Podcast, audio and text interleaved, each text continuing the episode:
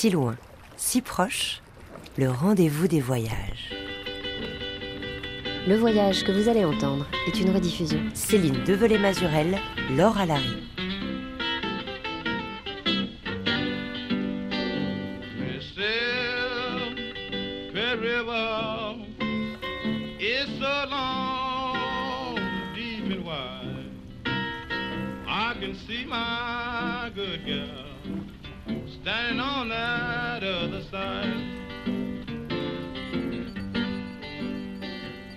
Bonjour à tous. Cette semaine, on va se laisser porter par les eaux du Mississippi, un fleuve de légende qui tient lieu d'échine mais aussi de miroir, à l'Amérique qui à sa manière se regarde et se cherche dans ses eaux troubles. Eddie Alaris, notre invité aujourd'hui, s'est lui aussi regardé dans cette Old Man River, y cherchant le reflet de sa propre histoire et celle de son pays, les États-Unis. Et ce, au moyen de deux voyages, en solo, en canoë, sur le Mississippi, à 30 ans d'intervalle. Des voyages dont il va tirer deux récits que l'on peut regarder en miroir aussi. Mississippi Solo d'abord, son premier livre, sorti dans les années 80 aux États-Unis et traduit récemment en français, et Mississippi dans la peau, ensuite, sorti en 2022 en France aux éditions Liana Levy. À l'occasion du festival America où l'on se rencontre aujourd'hui près de Paris, à Vincennes, on va donc naviguer avec lui d'une rive et d'un récit à l'autre, en passant aussi par Harlem, le vieux sud américain, l'Afrique et la France, où Eddie El a désormais élu domicile. Car le mouvement a toujours nourri sa vie, son rapport au monde et son écriture limpide, claire, qui fait puissamment rimer aussi voyage et témoignage. Je suis un témoin plus qu'un porte-parole, disait l'écrivain américain James Baldwin. Mais pour témoigner, il faut vivre d'abord, embarquer là où nos rêves de gosse nous portent. Et pour Eddie Alaris, le rêve tient en quelques lettres mythiques, avec beaucoup de S et de I. Le Mississippi. Puissant, boueux, dangereux, rebelle, et pourtant fort et paternel. Le fleuve s'est emparé de mon imagination dans ma jeunesse et ne l'a jamais lâché. Aussi loin que je me souvienne, je voulais en faire partie, autant qu'être un héros, robuste, courageux et infatigable comme lui, occupant une telle place dans la vie et le monde qu'on ne pourrait m'ignorer ou m'oublier. Je m'asseyais sur la digue et regardais les eaux troubles descendre pesamment vers la mer. Et je rêvais des villes et des cités traversées par le fleuve, des fermes, des champs et des ponts, de la magie des débris ramassés ici, déposés là, et des autres rivières en chemin, Ohio, Illinois, Arkansas, embarquant tout pour un magnifique voyage jusqu'au golfe du Mexique et au-delà. Moi aussi je voulais partir. Tremper d'abord mes orteils dans l'eau pour la tâter, puis y entrer tout entier. M'accrocher à n'importe quoi, flotter, laisser le fleuve m'abandonner n'importe où, puis me reprendre et m'emporter. Ou je m'en fichais, j'avais juste envie de partir. Mais mes parents n'étaient pas d'accord. Maintenant, je suis adulte. Mes parents ne peuvent plus m'en empêcher. J'ai cet âge magnifique, 30 ans, où un homme s'arrête pour faire le bilan de sa vie et repense à tous ses rêves de jeunesse qui ne se réaliseront pas. Pas d'ascension de l'Everest, ni de sélection chez les Yankees, ni de grands romans américains. À la place, la réalité. Femme, bébé et emprunt, retraite, sécurité. Pas de grands risques, plus de chutes, plus de genoux écorchés, pas de grands échecs. Je me suis dit, est-ce la fatalité? Je n'ai jamais eu peur du ridicule et je ne crains pas l'échec. J'ai décidé de descendre le Mississippi en canoë et de découvrir de quel bois j'étais fait. Eddie Alaris, bonjour. Bonjour. Alors on est ravis de vous accueillir euh, à si loin si proche euh, parce que ça fait longtemps qu'on vous suit. On suit vos livres euh, et vos pas, vos coups de pagaie aussi. Et dans vos livres, déjà, il y a Mississippi Solo, dont on vient d'entendre un extrait. Ce livre, c'est devenu un classique aujourd'hui des récits de voyage aux États-Unis. Sauf qu'en France, bah, ça fait seulement deux ans, en 2020, qu'il a été publié. Oui. Sachant que ce livre, c'est un récit donc de votre river trip. Je ne sais pas si on le dit parce qu'on parle de road trip. Je peux dire road trip sur, le fleuve, pourquoi pas. Et alors un voyage que vous avez décidé quasiment sur un, coup de tête à 30 ans, on l'a entendu, mhm. pour voir, euh, c'est ce que vous écrivez, euh, de quel bois vous étiez fait. Exact. Alors à, tout voyage, sa quête, donc vous me voyez venir, c'était quoi la vôtre dans ce voyage, Eddie Alaris? Ce voyage-là, c'était de savoir qui j'étais en fait, savoir si j'avais dans mes dans mes tripes la fortitude de continuer à être un écrivain. Parce que jusqu'à ce moment-là, j'avais écrit cinq ou six romans non publiés. Donc, depuis l'université, j'ai gagné aucun sou, bah, quelques sous, mais pas beaucoup, et je voulais savoir si dans ce voyage, il y avait quelque chose. C'était pas du tout pour faire le livre. Le livre est venu après, après le voyage. Tellement il était important d'être seul pendant deux mois, de me connaître et de faire des rencontres avec des, des- des inconnus comme ça. C'est ça, vous parlez de la solitude. Il y a- et on sent vraiment dans ce livre, et même dans tous les autres, et dans tous vos autres voyages que vous avez fait par la suite, qu'il y a cette impérieuse nécessité à être seul. Pourquoi? Parce que j'ai pas d'amis. En voyage C'est pas vrai, parce qu'en voyage, vous vous en faites plein, oui. des amis. Non, c'est parce que seul, j'ai l'occasion, l'opportunité, la chance de me découvrir sans le- sans l'influence extérieure. Et c'est ça qui m'est important, je pense. Et en même temps, vous faites corps aussi, avec euh, peut-être pas l'influence, mais en tout cas l'extérieur, avec le grand dehors, comme on dit, avec Si, ce si, si, on ne peut pas éviter l'extérieur, mais des moments de solitude, je suis dans l'intérieur de moi et j'ai l'occasion de, de voir qui je suis. Sachant que sur votre petit canoë, seul sur près de 4000 km quand même, vous décidez de vous mesurer, euh, pas à n'importe quel fleuve quand même, au père des eaux, comme on l'appelle, le Father of Waters, comme on le, on le surnomme, qui est donc le Mississippi, cette immense artère fluviale qui coule du nord au sud des États-Unis et qui traverse quand même 10 États. On va écouter une archivina France Culture datant de 1992 avec une voix que les auditeurs de RFI euh, connaissent certainement, celle du journaliste Yvan Amar. Il est ici avec Jean-Pierre Daubresse, grand amateur de jazz et d'Amérique. Le Mississippi, c'est un fleuve capricieux, c'est le moins qu'on puisse dire, non seulement capricieux, mais dévoreur également, et dangereux. et donc. dangereux. euh. Alors jusqu'à Cairo, qui est une ville qui est située à mi-chemin entre Saint Louis et Memphis, son cours est plutôt tranquille et, doux. Et ensuite, les, spécialistes euh, de ces rives disent qu'il change de sexe et qu'il devient euh, violent. Simplement, il reçoit les eaux du Missouri et de l'Ohio. Et il est capable de, tout balayer sur les 1730 km qu'il sépare de la mer, avec une dénivellation assez basse, puisqu'elle n'est pas supérieure à, à 80 mètres. Eddie Harris, ce fleuve, le Mississippi, c'est un sacré morceau d'Amérique, puisque au-delà de, de son gigantisme, de son caractère euh, parfois impétueux, on l'a entendu, il charrie beaucoup de symboles et d'histoires avec un grand H. Déjà, il y a le nom d'origine amérindienne qui renvoie aux autochtones. Euh, ça renvoie aussi à la conquête par le fleuve, à la colonisation, au transport des denrées, des personnes, des esclaves. Donc il y a et forcément, quand on, on- on pense au Mississippi, on pense au bateau à aube, à Mark Twain, au blues. Euh, Il y a tout un imaginaire. Et je me demandais, est-ce qu'il était encombrant cet imaginaire-là pour vous? Non, je pense pas, parce que une fois que tu es dans le canoë et on commence à pagayer, on pense qu'à euh, le voyage. Le canoë, l'eau, mais pas forcément les mythes du Mississippi, ni l'histoire. Surtout dans le sud, on est dans le voyage. On voit à quel point le fleuve est dangereux et les rives peuvent être dangereuses aussi. Et en même temps, vous vouliez quand même euh, conf- vous confronter au réel, peut-être aussi pour déconstruire cet imaginaire-là, pour le dépasser? Peut-être, je ne sais pas. Mais il y a deux choses à ne pas oublier, et ça, c'est que le voyage est le voyage. Et le livre n'est pas le voyage, mais une reconstruction du voyage. C'est une façon d'interpréter le, le voyage, de savoir ce que j'ai fait et pourquoi, et tout ce symbolisme qui est dans le voyage, je vois après en écrivant le livre. Donc vous convoquez l'imaginaire plus dans le récit que vous ne l'avez vécu au beaucoup, quotidien. Beaucoup plus. ouais. Vous n'avez pas croisé Mark Twain, vous n'avez pas croisé de bateau à aube, Des bateaux à eau, Si. oui. des barges beaucoup. Des barges surtout, mais les bateaux à aube aussi. Et en fait, dans le premier voyage, j'ai essayé de faire du stop avec un bateau. Et j'ai parlé avec le capitaine qui ne voulait pas me prendre. Il pensait que je serais déçu si je ne fais pas le voyage tout seul. J'ai essayé de rassurer que ce n'était pas le cas. Et s'il me mène sur le Mississippi Queen, je serais ravi, j'aurais été ravi de faire le voyage avec lui. Donc vous êtes Et ouais. resté tout seul sur votre canoë. Ouais, il m'a refusé.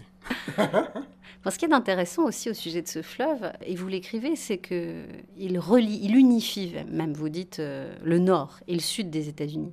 Ce qui, évidemment, on y pense, renvoie à un épisode charnière, évidemment, de la construction de la nation américaine, et puis aussi de l'idée qu'elle se fait d'elle-même, à savoir, bien sûr, la guerre de sécession, euh, cette guerre civile américaine entre les États du Sud et du Nord. Alors que vous, en fait, vous êtes dans cette idée justement d'aller chercher ce qui relie. Oui. Vraiment, durant tout votre voyage. Vous cherchez à faire lien. Ah oui, mais surtout entre les gens. Bien sûr. Le Mississippi est tellement important dans l'histoire américaine que je peux dire que sans le Mississippi, le pays ne serait pas le pays comme tel. Le Mississippi a créé les États-Unis en liant le nord-sud, en divisant le est-ouest, et finalement, avec les ponts et tous les, voyages qu'on fait sur le Mississippi, c'était une, façon de lier le pays aussi. Mais moi, dans mes voyages personnels, le lien vient avec les rencontres que j'ai faites avec des individus. En voyant à quel point les individus sont individuels, ils pensent différemment que quand ils sont dans un groupe. Et ça, c'est le, le magie de, Du voyage. voyage, ouais. Sachant que vous l'avez dit, vous rencontrez euh, quand même de sacrés euh, personnages, vous faites de belles rencontres. On peut citer des prénoms, même si on ne va pas raconter euh, qui ils sont dans le détail, mais il y a Émilie, Daniel, il y a des pêcheurs aussi qui, qui- qui vous offrent, je crois que c'était leur radio. Oui. Il y a des anciens GIs qui sont un petit peu paumés, avec qui vous échangez. Il y a aussi des chasseurs de, de canards qui vous laissent une partie de leur gibier. Il y a Don aussi, euh, un homme qui commence euh, Oui, au fur et à Don mesure. qui est extrêmement raciste dans sa vraie vie, qui a ouvert son petit ba- son bateau, il m'a donné tout ce que je voulais, il m'a donné un, un lit pour la nuit aussi. Et vous a aussi livré ses secrets. Oui. Non, non, non, j'ai jamais. euh, il avait un secret et j'ai jamais parlé de. de son Ah, le secret. vrai Il m'a secret. donné le- son secr- secret, mais j'ai jamais dévoilé. au Mais on le comprend quand même dans votre livre. Oui Oui. Ah mince.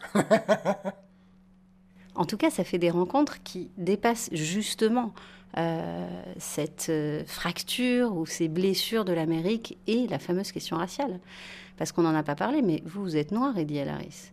Et sauf que pour vous... dit. hein. Oui, c'est ce qu'on dit. sûr, parfois. Je le rappelle parce qu'on est à la radio et qu'en fait, ce qui est intéressant, c'est que justement, vous, vous ne le voyez pas et c'est ce que vous écrivez dans votre livre Mississippi Solo, que pour vous, la couleur, c'est euh, un trait caractéristique. Oui. C'est comme ça, en tout cas, que vous le décrivez. Euh, c'est comme être grand ou chauve. Et peut-être en, en- en voyant les choses comme ça, je brise le cœur de, de Don. Et il ne me voit pas comme un noir, mais comme une personne qui est dans un canoë. Peut-être, je ne sais pas.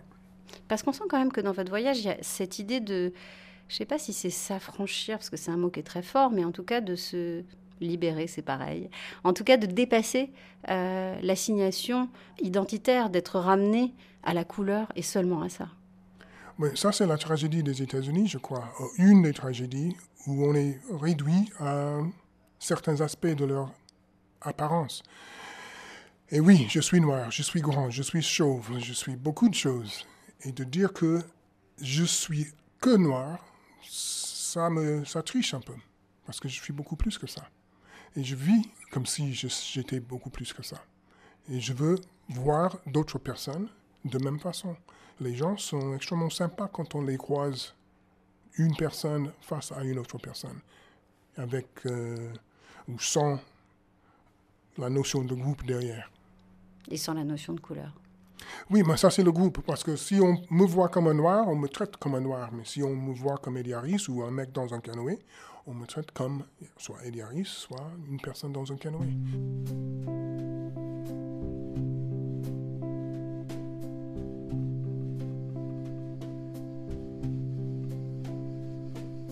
Il y a un masque, bien sûr, que noir peut porter des, euh, exprès. Mais le masque est, euh, une chose pour corrob- corroborer euh, l'idée les, les blancs font des noirs. Très tôt, si, on veut vivre, on se rend compte que la plupart des blancs ne peuvent pas te voir. Ils voient une image, mais il ne voit pas l'être humain derrière, derrière la peau. Bon, c'est pas mon problème, c'est le vôtre. Et quand j'étais plus jeune, j'utilisais ce masque contre vous. Je savais très bien que tu ne me voyais pas. Donc, euh, j'étais exactement ce que, tu, ce que tu pensais que j'étais. Je m'en foutais d'ailleurs. Euh, et ça, ça, ça, c'est pas la faute du noir, c'est, votre faute. C'est vous qui avez une image euh, tranquillisante, je crois, qui n'a rien à voir avec la vérité. Rien du tout. Je suis euh, plus sauvage que vous, en même temps je suis plus gentil que vous. Je suis toutes les choses dont vous êtes, vous n'êtes pas. N'importe qui finalement, l'arbre de couleur, etc., etc. On décide, on décide qui on est. Eddie Laris, je ne sais pas, vous avez pas reconnu si la voix de... La voix de James Baldwin? Tout à fait. Oui. L'écrivain américain que vous connaissez bien, qui vous est cher, je crois. Euh, toute sa vie, James Baldwin euh, n'aura eu de cesse de nommer et déconstruire euh, le racisme fondateur, structurel, on dit, qui accourt aux États-Unis, et de tendre aussi à l'Amérique un miroir, j'en parlais au début de l'émission, que, que l'Amérique ne veut pas voir. Et on vient de l'entendre dans, cette adresse qui est forte quand même qu'il fait à Jean Dève, en l'occurrence qu'il interviewe à, à Saint-Paul-de-Vence. Il lui dit, et il nous dit aussi, on décide qui on est. Alors c'est un moment particulier évidemment de, l'histoire. Il est passé aussi par euh, euh, toute la période de la lutte des droits civiques, par la ségrégation. Il a fui aussi les États-Unis et Harlem. Euh, il a trouvé refuge un temps en France. Donc c'est une histoire particulière, mais ce qu'il dit, c'est ce à quoi ça renvoie sur ce désir que vous exprimiez de vouloir être seulement et de ne pas être réduit justement à sa couleur et de décider qui on est. Oui, moi j'ai décidé il y a très longtemps qui je suis, qui je voulais être. Qui n'a rien à voir avec le fait que je suis noir, sauf dans les expériences que j'ai eues dans ma vie. Et peut-être ça joue un rôle qui m'a transformé en une chose ou une autre chose. Mais finalement, j'ai décidé qui je suis. À partir de mes expériences, mais aussi de mes envies et, et toutes sortes d'autres choses aussi. À un moment dans Mississippi Solo, vous écrivez Je m'étais promis au départ que la question raciale n'en serait pas une. Sauf que, quand même, quand on vous suit dans ce voyage et dans le récit que vous en faites, à mesure que vous enfoncez euh, dans le vieux sud, le Deep South, sur euh, ces eaux du Mississippi, cette question finalement raciale, elle se, elle se rappelle à vous, forcément. Dans un pays, en particulier dans le sud, où la mobilité noire euh, n'est jamais allée de soi. On va écouter un extrait de la série qu'on a réalisée en 2021 sur le Green Book, ce guide de voyage et de survie des Noirs américains au temps de la ségrégation raciale.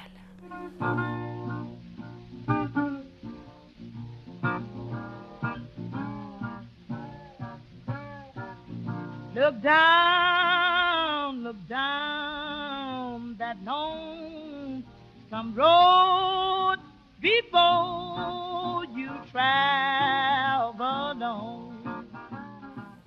My name is Herbert Suleiman. Je m'appelle Herbert Suleiman et je suis aussi connu sous le nom de Herbert Riley. Uh, my father, my mother, Mon père et ma mère avaient l'habitude de beaucoup voyager. Buick. Et je me rappelle de Oh, notre vieille Buick. Je me rappelle plus exactement où on allait et quand on se déplaçait, uh, mon père avait toujours le Green Book avec lui. À l'époque, c'était dangereux de voyager et il fallait savoir où vous alliez et que tout soit bien préparé Um, avant de partir. Voyager à cette époque, ça voulait dire pour les Uh, femmes préparer le repas la veille, remplir de gros thermos, préparer des œufs, faire des sandwichs au jambon, préparer le poulet grillé. C'était comme un pique-nique. Um, C'était drôle pour un enfant. uh, Je me rappelle qu'on emmenait des bidons d'essence pour les longs trajets, surtout si c'était une nouvelle destination, parce que sur la route, on ne pouvait aller que dans les stations Esso. Je me souviens très bien de l'odeur des bidons d'essence qui venaient du coffre. On n'oublie pas les Uh, odeurs.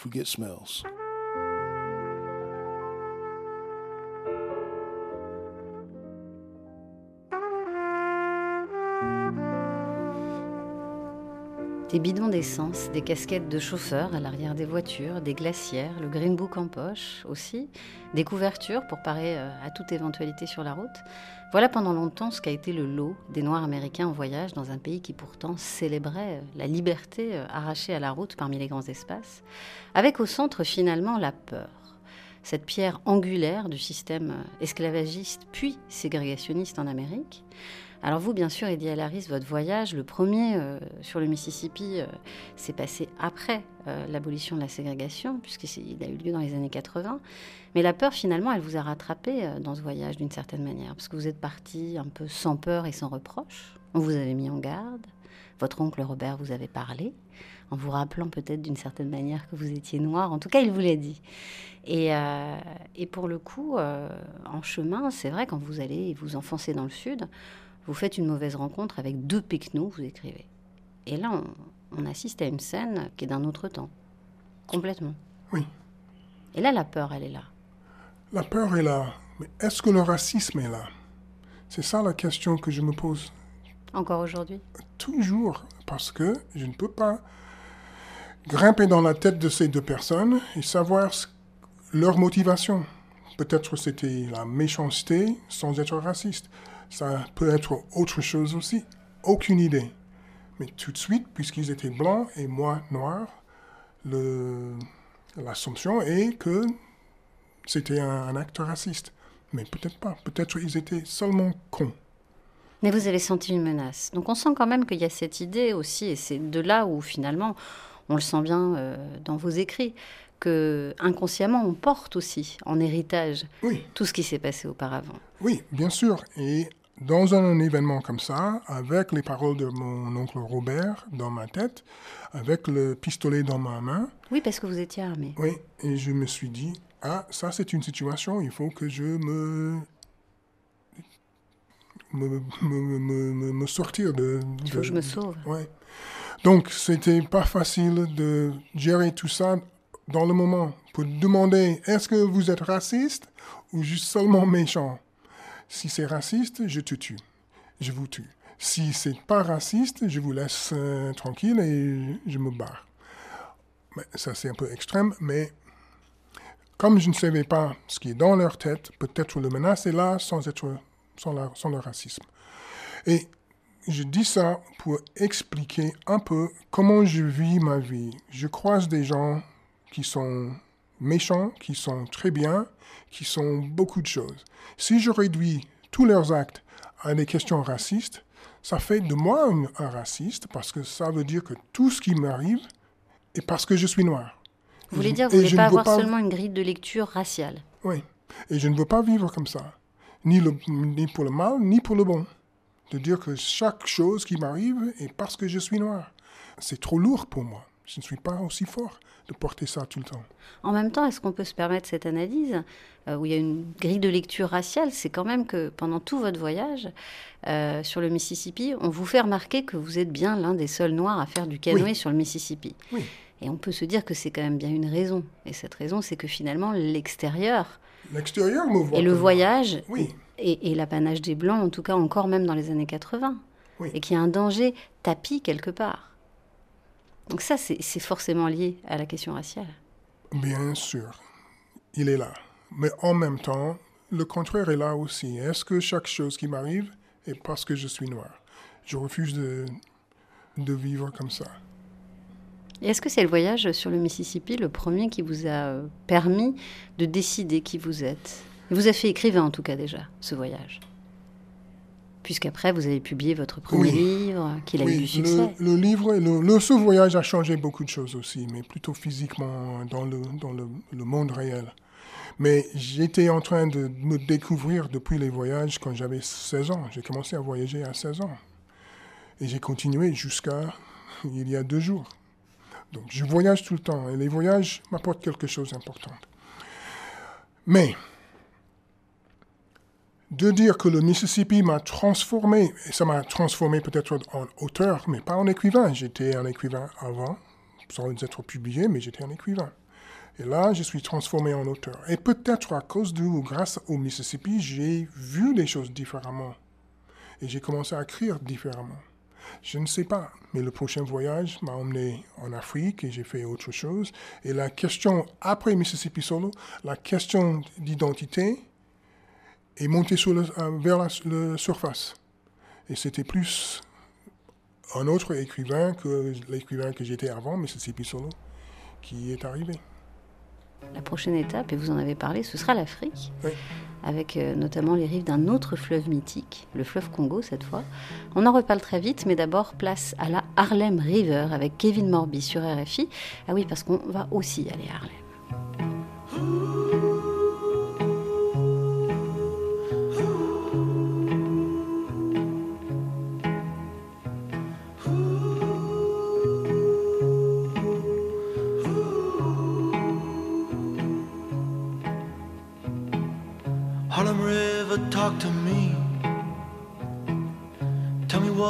Think about.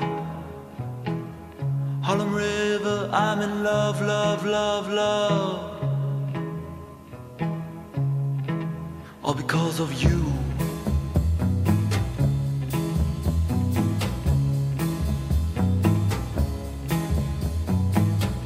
In my pearl and my diamond shoes. I've climbed a cloud, now I've stole the moon, Harlem All because of you.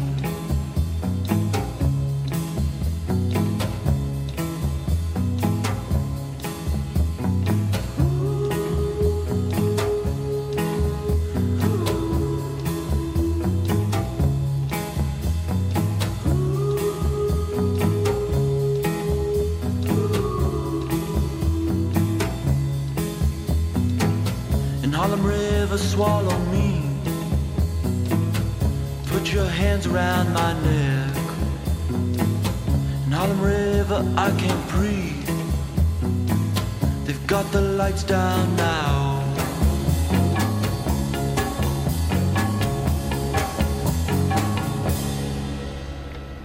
Si loin, si proche, tous les voyages sont sur RFI.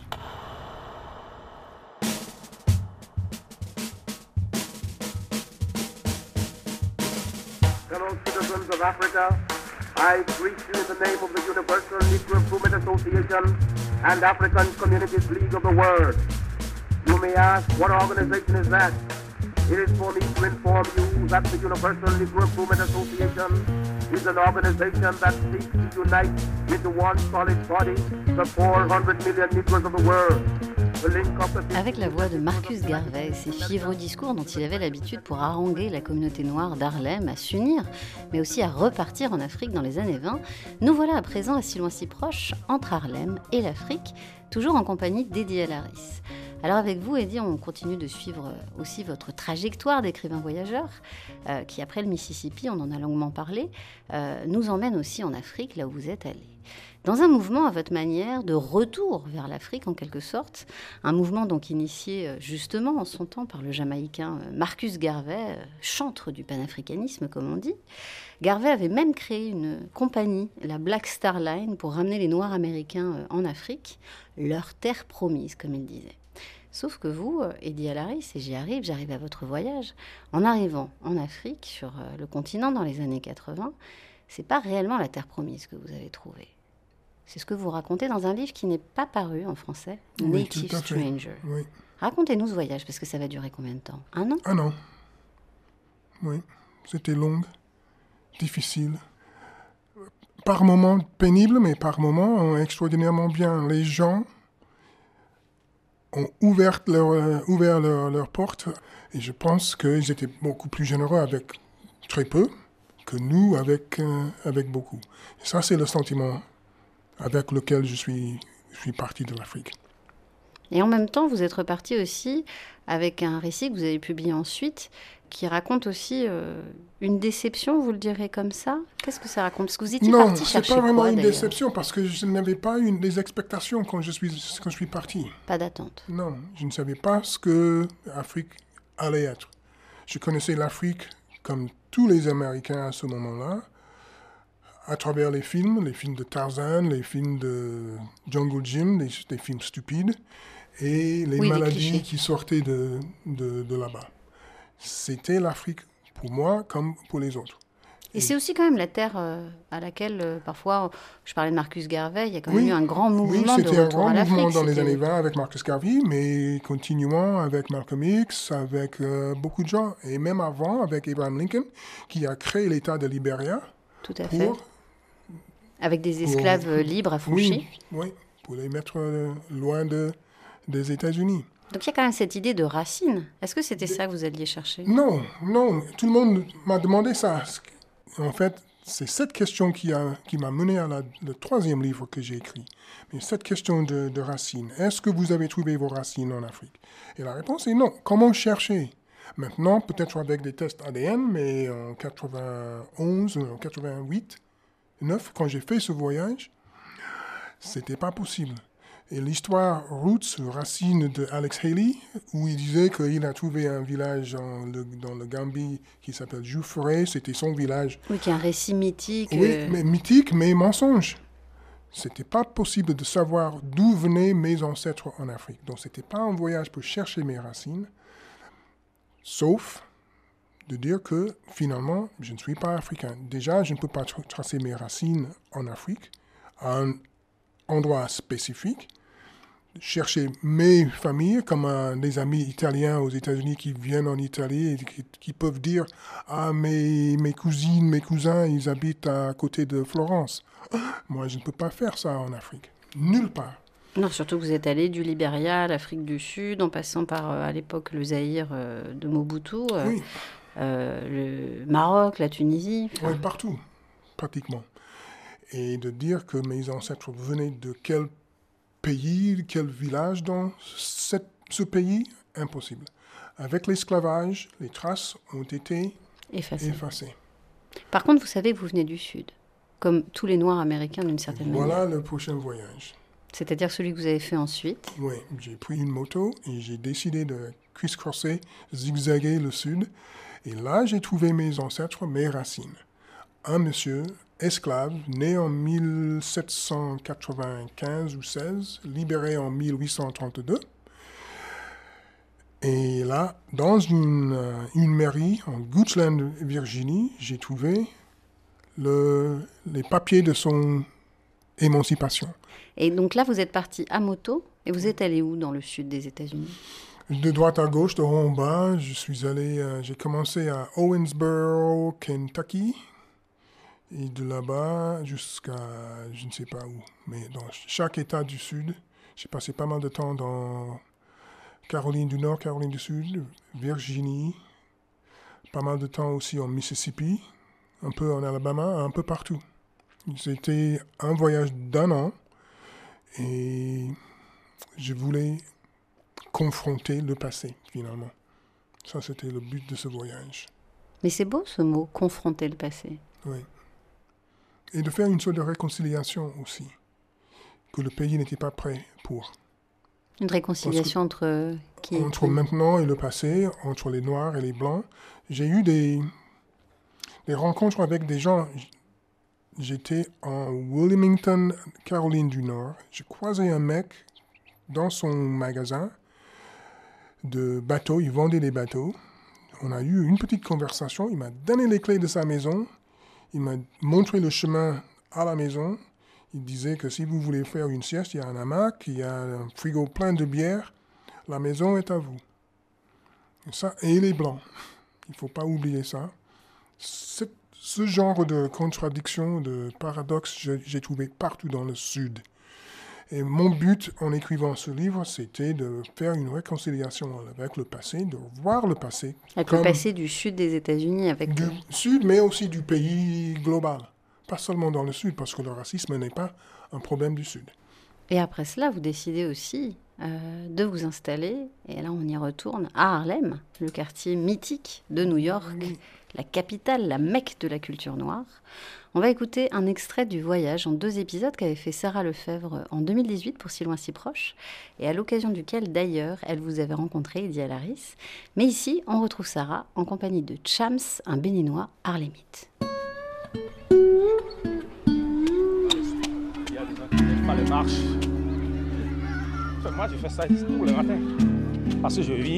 haut. En haut de Harlem Je vis là, juste là. Donc en haut du parc Parc, euh, ici, c'est le Morningside Park.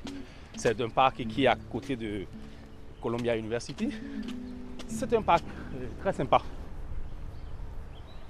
On peut descendre et traverser la ville d'ouest en est et faire les, les artères principales comme euh, Lennox Malcolm X Avenue, comme euh, la 816, la 125, tu vois. Donc euh, ça, ça te donne une, une image de ce qu'est Harlem. Vous disiez, Shams, là c'est la ville de Harlem. Oui. Harlem, c'est une ville dans la ville? Oui, Harlem, c'est- il faut, il faut le dire. Oh, il faut. Ici, on est en- dans une ville particulière. Des fois, Harlem, c'est pas New York. D'abord, ça se définit comme euh, la plus grande capitale noire au monde, où se manifestent les cultures noires venues de partout. Maintenant, je parle aujourd'hui de Harlem, où les Africains se sont décidés à rejoindre leurs frères afro-descendants et ça donne maintenant une mixture culturelle assez particulière. Les supposés colons qui sont blancs ont décidé maintenant de revenir vivre avec euh, ces populations noires parce que la façon dont ça se développe culturellement, ça devient une attraction. Donc, euh, Harlem, c'est carrément une ville et, et ça là, il faut le, il faut, c'est une république, tout simplement. La République d'Harlem, Eddie Harris. Vous aussi, vous en avez été le, le citoyen pendant deux ans, je Deux crois, ans, oui. dans les années 90. Un citoyen lucide quand même, un observateur aussi acéré, parce que vous en avez tiré aussi un récit qui s'appelle Harlem. Mhm. Et en vous lisant, en lisant Harlem, on a l'impression que vous avez surtout trouvé des questions plus que des réponses, en fait. Je pense que c'est les voyages qui, qui font ça. Parce que vous ne cessez de vous interroger hein, sur Oui. votre place, sur Oui. euh, l'avenir de ce quartier, sur sa réalité, sur son histoire aussi. Évidemment, Oui. on pense à la Harlem Renaissance et à, et à plein d'autres choses. Au ghetto, euh, c'est un gros mot, mais mon- mine de rien, c'est ce que c'était. Mon obsession de, de vivre un certain temps dans les chaussures de l'autre. Et dans mon esprit, c'est un retour. Un retour pour un noir qui avait un, plutôt euh, plus que l'Afrique, la, la mère terre. C'était Harlem, c'était pas l'Afrique. En tout cas, avec, euh, avec le voyage, il y a cette idée d'entre-deux, ce que vous disiez, de vous mettre dans les chaussures de l'autre, tout en sachant qu'on va partir. Et, et c'est vrai que le, le voyage offre ça. Et vos récits sont toujours un peu entre deux. Je pense que ma vie est un peu entre deux. J'ose pas dire entre deux eaux, mais il fallait le faire, non Avec le Mississippi. Mais entre deux, beaucoup de choses. Le monde noir, le monde blanc. Les États-Unis, la France. Mon petit village, la ville. Oui, je suis toujours entre deux. En questionnant toujours ce que je fais. Qu'est-ce que je, pourquoi je fais ce que je fais? Il y a des gens à Harlem, quand j'étais là, qui n'ont jamais traversé au-delà de 110e rue. Parce que pour eux, il y avait une sorte de frontière. Harlem, c'était pour eux, pour nous, mais on ne dépasse pas pour aller à downtown, par exemple. Et ça, je trouve triste. Dans mon imagination, tout le pays appartient à moi. Quand j'ai fait le deuxième voyage sur le Mississippi, j'avais eu un, un après-midi avec quelques jeunes personnes. Et je leur ai dit, finalement, il ne faut pas oublier que ce pays, ce fleuve, la nation appartient à nous tous. Ça, c'était très important. Et c'est quelque chose que j'essaye de vivre tous les jours. Que le pays et le monde, finalement, c'est à moi. Il faut arrêter la télévision, il faut arrêter même de lire des journaux et avoir des expériences. Voyager, voir ce qui est dans le monde, éliminer les préjugés et voir le, monde de ses propres yeux. Ça, c'est la solution de- de- des problèmes. Un peu comme sur le Mississippi, finalement, où, euh, comme on disait, c'était de, de, de confronter le mythe à la réalité, de Oui. vivre la réalité. Oui, parce qu'on vit principalement dans le, dans le mythe des États-Unis, des Américains et les étrangers.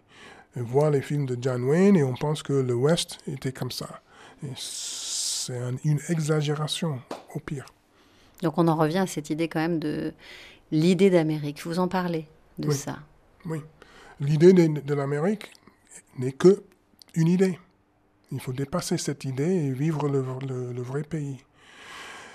Ou les vrais pays, parce qu'il y a 50 petits pays, et dans les 50 petits pays, les mini-pays, euh, c'est compliqué. Oui, parce que justement, sur le Mississippi, on se rend compte de ça. Il y a l'idée des, des petites villes euh, Mhm. au bord, euh, sur les rives, et puis il y a les grandes villes, les Mhm. immenses villes industrieuses. Oui. Et c'est pas du tout les mêmes cultures, finalement. C'est pas les mêmes cultures, les mêmes gens, les mêmes rien du tout. Donc il faut faire une sorte de réconciliation, de dire que nous sommes tous américains avec cette histoire comme base, mais on construit un pays ensemble. Et c'est ça qu'on n'est pas prêt à faire. Extrait de votre tout dernier livre, Eddie Alaris, Mississippi, dans la peau.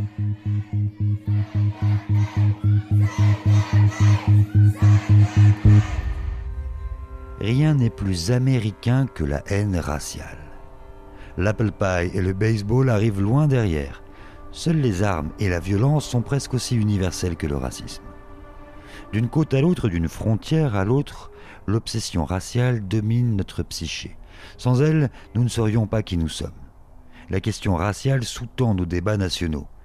Elle est notre hymne, notre cauchemar, notre obsession, notre passe-temps. Elle est le sport national de l'Amérique et son plat préféré, et ce d'autant plus que nous prétendons qu'il n'en est rien. Nous sommes tels des alcooliques dans le déni. L'Amérique, sa raison d'être, et nous, les Américains, ne sommes peut-être rien d'autre que ça. Je refuse de le croire. Mais quelque chose de racial couvre dans les recoins obscurs de l'Amérique. Quelque chose semble en suspension dans le vent et je veux aller voir de quoi il retourne. Je n'ai pas trouvé meilleur endroit pour prendre le pouls de l'Amérique qu'en son centre, le long du Mississippi.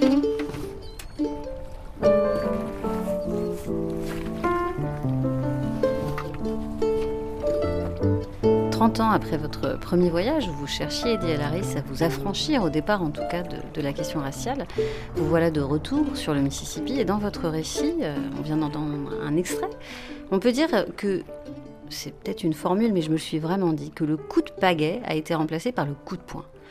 Avec des phrases choc comme celle qu'on vient d'entendre. Euh, parce que dans ce livre et dans ce second voyage, en tout cas dans le récit que vous en faites, on a l'impression que vous êtes beaucoup moins dans l'instant du voyage, mais beaucoup plus dans le temps long de l'histoire avec un grand H.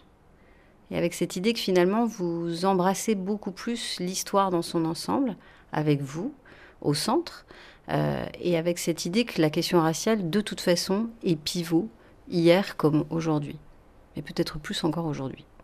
Est-ce que je me trompe? Ah, je focalise sur les phrases courtes et je ne sais pas si c'était exprès ou pas. Mais en tout cas, je pense que le deuxième livre est beaucoup plus politique que le premier. Mais je sais que c'est beaucoup plus politique. C'est exactement ce que je viens de dire, mais de manière beaucoup plus simple. Merci. que le premier. Et c'était un regard différent que j'ai eu sur le pays, avec Obama dans la Maison Blanche jusqu'à la fin de son deuxième mandat. Et je voulais voir s'il y avait des vrais changements après, ou pendant que, et après ces, deux mandats. Voyons sur l'horizon un mec comme Donald Trump. Pas forcément Trump, parce qu'il n'était pas encore dans la politique, mais je, voulais savoir si un personnage comme ça pourrait venir basculer tout ce qu'on a fait pendant le temps d'Obama. Et avec la déception de la présidence d'Obama, parce qu'il n'était pas le meilleur président qu'on a eu. Symboliquement, il était formidable. Mais dans le concret, qu'est-ce qu'il a fait? C'est ça, qui a mené à cette déception. Et je soupçonnais que, après huit ans de déception de ne rien faire, peut-être un, un clown comme Donald Trump peut prendre le relais et faire le dégât. Le fameux backlash, comme on dit, le retour de bâton, qui arrivait souvent quand même pour la communauté noire. Ça arrive souvent pour la communauté américaine, tout court. Dans son ensemble? Oui, parce qu'on fait quelques pas en avant et on recule. Comme si aller trop loin, c'est trop. Il ne faut pas, il faut reculer et regarder avant. Et je suis, je reste optimiste et je suis sûr que finalement, surtout après quatre ans de, Trump, on va faire le backlash anti-Trump et faire des, des pas en avant. Je suis sûr. Mais alors, qu'est-ce qui a fait que vous étiez justement plus dans ce regard politisé, dans cette envie de convoquer euh, Je ne sais pas si c'est la politique, mais en tout cas de l'inscrire dans tout un système. Qu'est-ce qui fait que tout ça, c'est quoi? C'est pendant le voyage que vous avez construit ça, au fil de vos voyages? Non, je, fais le, je, fais le, je refais le voyage en écrivant le livre, pour connaître ce que j'ai senti, que j'ai vu, pourquoi j'ai fait ceci ou cela, et c'est ça que je cherchais, le métaphore sur le fleuve pour le reste du pays. Et puis aussi, vous profitez, ça vous le faisiez aussi dans votre premier livre, même si c'est peut-être pas ce qu'il faut faire, comparer l'un et l'autre, parce que c'est des moments différents. Euh, mais en tout cas, vous êtes... Les euh, moments différents, l'écrivain différent, et style, écriture complètement différents aussi. Et pour le coup, il y a cette idée, la nature était déjà présente dans votre premier livre, mais là, on sent qu'il y a un vrai désir de, de, de vouloir faire corps avec elle. Oui. Et pourquoi, je ne sais pas. Peut-être que c'était le- les épisodes que j'ai eus avec les Amérindiens dans le Minnesota qui m'ont inspiré de parler plus d'eux et de cette, euh, leur lien avec la nature aussi. Et puis de l'état aussi du Mississippi, parce que c'est vrai que c'est un fleuve qui est malade, comme beaucoup d'autres euh, Oui. Fleuves euh, en Amérique et ailleurs dans le monde, bien sûr. Oui, le fleuve est malade, mais plus propre qu'avant. Ce qui est un paradoxe. Jusqu'à un certain point, mais dans le sud, il y a des panneaux disant ne pas manger les poissons venant du Mississippi plus que deux fois par semaine ou deux fois par mois, un truc comme ça. Donc ça montre à quel point le fleuve est toujours malade, comme vous dites. Et alors pour euh, finir, Eddie El Harris, euh, 30 ans après votre premier voyage, dans ce nouveau récit, Mississippi dans la peau, euh, il y a toujours une petite rengaine qui revient, que vous entendiez déjà il y a 30 ans, qui revient aussi dans ce, dans ce livre, 30 ans après, c'est, dis donc, on voit vraiment pas beaucoup de noirs sur un canoë. Et je me suis dit que finalement ça, ça n'avait pas évolué. Cette question de la présence noire dehors, à l'extérieur, sur un canoë ou autre, mais en tout cas cette idée de, du paysage et de l'extérieur qui appartient à tous. Oui, c'est encore contradictoire ou paradoxal ou peut-être c'est juste une question de goût. Pourquoi on ne voit pas les Noirs à l'opéra? On n'est pas habitué à cette musique et on n'y va pas. Le Mississippi, c'est peut-être la même chose. On a peur peut-être de, de l'extérieur. Pourquoi on ne fait pas du ski? C'est peut-être une question de peur, peut-être une question d'opportunité, peut-être une question d'argent. Je ne peux pas avoir des réponses. Je ne sais pas, mais c'est une question que je pose à chaque instant. Pourquoi il n'y a pas de Noirs Quand j'ai fait ce groupe avec ce groupe de jeunes, Oui. avec qui je parlais de ce pays appartient à nous, nous tous, ils étaient des gens, des jeunes de couleur. Mais ils avaient lu votre livre? Il y en avait un. Oui, oui. Donc peut-être ça va, ça va les mener de, faire quelque chose à l'extérieur aussi. Et ce mec Josh, Josh, qui avait lu Mississippi Solo, il a été transformé grâce à ce livre, de faire des choses à l'extérieur. Donc peut-être en lisant Eddie Harris, peut-être les gens vont prendre le relais, avoir le courage de faire autre chose que la vie habituelle. Et le problème aux États-Unis, c'est que les Noirs sont peut-être dans leur tête eux-mêmes, ils sont limités dans les villes. Même si, dans le temps de l'esclavage, on était dans les champs. Donc peut-être que ça, c'est une raison aussi de fuir le- les champs, de rester dans les villes où tout est plus confortable. J'ai pas de réponse, que des questions. Et puis quand même des livres qui donnent envie de voyager. J'espère. Ça, c'est mon souhait. Que les gens me lisent et suivent dans mes pas. Oui, Merci Harris. c'était toujours un plaisir. Alors vos deux récits sur le Mississippi, Mississippi Solo et Mississippi dans la peau, comme vos autres ouvrages Harlem, Paris en noir et black, sont tous publiés aux éditions Liana Lévy en France. Auditeurs-lecteurs, on vous invite à vous plonger dans tous ces ouvrages. Ensemble, ils forment un très grand et beau voyage, celui d'une vie. Merci au Festival America, grand festival de littérature américaine, et à l'hôtel Dominini pour leur accueil. Merci à Vladimir Cagnolari pour ses lectures. Céline Develay-Mazurel, Laura Larry, on vous souhaite une bonne semaine à l'écoute de RFI. On se retrouve la semaine prochaine pour d'autres voyages, si loin, si proches.